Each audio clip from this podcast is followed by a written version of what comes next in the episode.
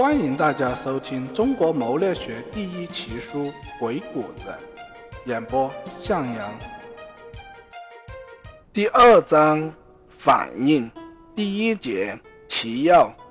反应是鬼谷子的第二篇。反应是一种回环反复的思考方式。反是反复试探，应是回应。反应是指投石问路以观回应，然后再行对策之术。因此。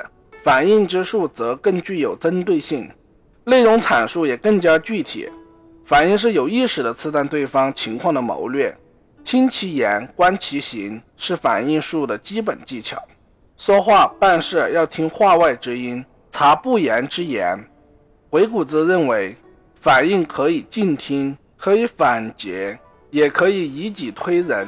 若想知道别人的真实想法，通过某种言辞或行动。使对方开口讲话，先用言语试探、投石问路，然后从其言行中判断出他的真意。如有不清楚之处，再回过头来探求、反复求证，将对方引向自己的言说目的。同时，鬼谷子还要求运用反应术者应全面、辩证、历史的看问题，并要善于把握讲话的技巧。在辩论、游说时，要反之、复之。从而把握对方的真实意图，以致更好的掌握局势，从而达到自己的目的。好了，本节播讲完毕，感谢大家的收听，再见。